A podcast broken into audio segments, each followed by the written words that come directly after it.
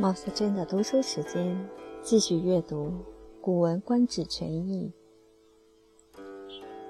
楚归晋至英，成功三年。《左传》：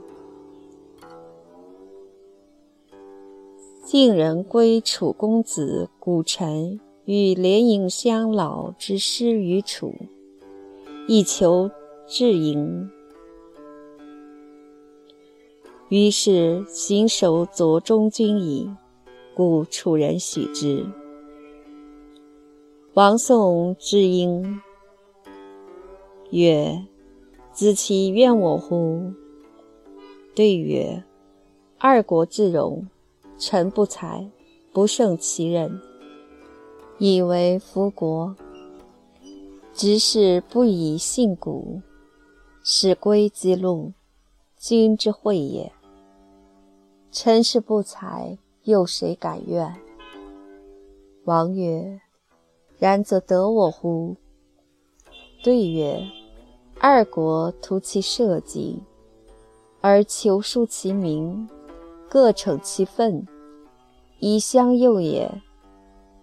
两世累求，以成其好。二国友好，臣不以及，其谁敢得？”王曰：“子规何以报我？”对曰：“臣不任受怨，今亦不任受德。无怨无德，不知所报。”王曰：“虽然，必告不古。”对曰：“以君之灵，雷臣得归谷于晋，寡君之以为禄。”死且不朽。若从君惠而免之，以赐君之外臣手，受其情于寡君，而以禄于宗，亦死且不朽。若不获命，而使嗣宗直，赐及于世。而率偏师以修封疆，虽欲执事，其弗敢为。其竭力至死，无有二心，以尽臣礼，所以报也。王曰：“晋未可与争，众为之礼而归之。”译文。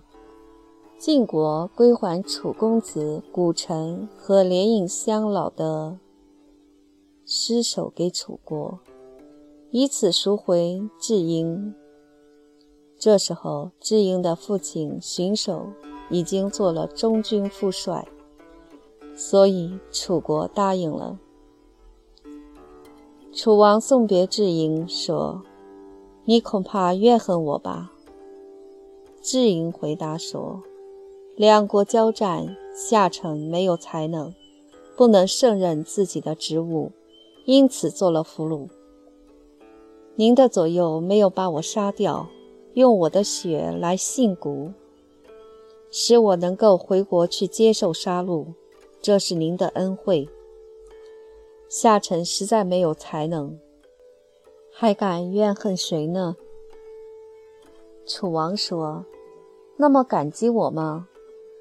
智英回答说：“两国都为自己的国家考虑，设法解除人民的痛苦，各自克制自己的愤怒，而互相谅解。两国都释放俘虏，以结成友好。两国缔结友好关系，下臣不曾参与，感谢谁呢？”楚王说：“您回去用什么报答我？”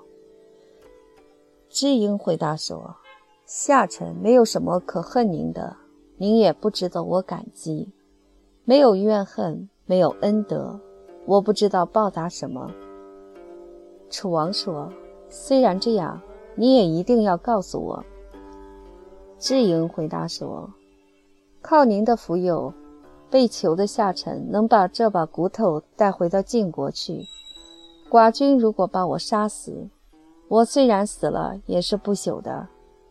如果由于您的恩惠，晋军赦免了夏臣，把夏臣赐给您的外臣巡守，巡守又请命于寡君，把夏臣杀死在宗庙里，我虽然死了也是不朽的。